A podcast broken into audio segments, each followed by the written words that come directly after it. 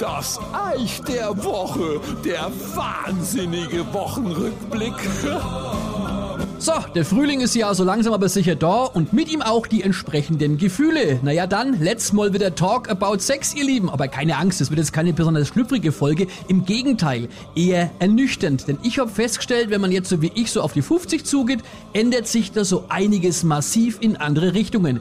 Gestern zum Beispiel laufe ich durch den Supermarkt, steht vor mir im Gang eine junge Frau mit einem sehr, sehr kurzen Rock. In gebückter Haltung.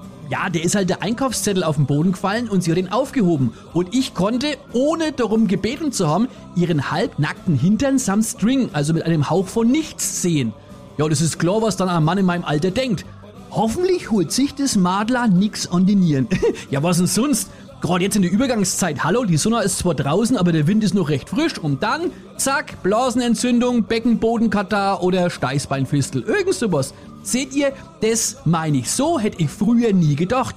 Und jetzt ergeben sich aber die Möglichkeiten, die ich früher gern gehabt hätte. Neulich war ich abends wieder mal fort, kommt so ein junges Ding auf mich zu und sagt vollkommen unverblümt, hey, mit dir hätte ich gern Sex. Ich so, äh, bitte was? Ja, ich habe mich ja schon mal umgedreht, aber die hat mich gemeint. Ja, wegen der massiv gestiegenen Energiekosten, sie würde gerne Batterien sparen.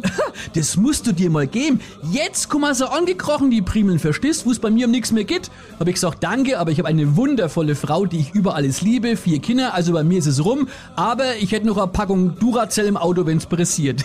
Die hat geschaut wie ein Mogala, wenn's blitzt.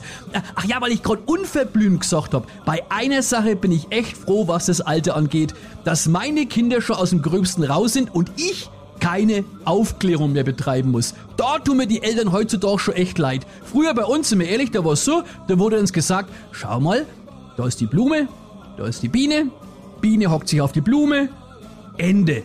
Und so klingt es heute. Also äh, pass mal auf, mein Kleiner. Wir haben Bienen und Blumen und dann gibt's aber auch Bienen, die mit Bienen und Blumen, die mit Blumen. So, äh, ja, dann sind Bienen, die früher mal eine Blume waren und Blumen, die mal eine Biene waren. Äh, Blumen, die ausschauen wie Bienen, aber auch äh, ja einen Stachel haben ähm, und umgekehrt. Es gibt aber auch nicht nur bunte Blumen, sondern auch bunte Bienen. Und dann haben wir auch noch die non-binäre Cis-Hummel, die sich aber auch mal einen Tag wie eine Biene und den anderen Tag wieder wie eine Blume fühlen kann. Ne? Und wenn dann der kleine vorlaute Schrat sagt, Moment, muss das nicht Blum innen und Bien innen heißen? Sag ich, nein, kleiner Torben Malte Ansgar, denn das Bestäuben findet ja nicht innen, sondern außen statt. Rindviech, hör mir auf. Bis gleich. Das Eich. Bzzz.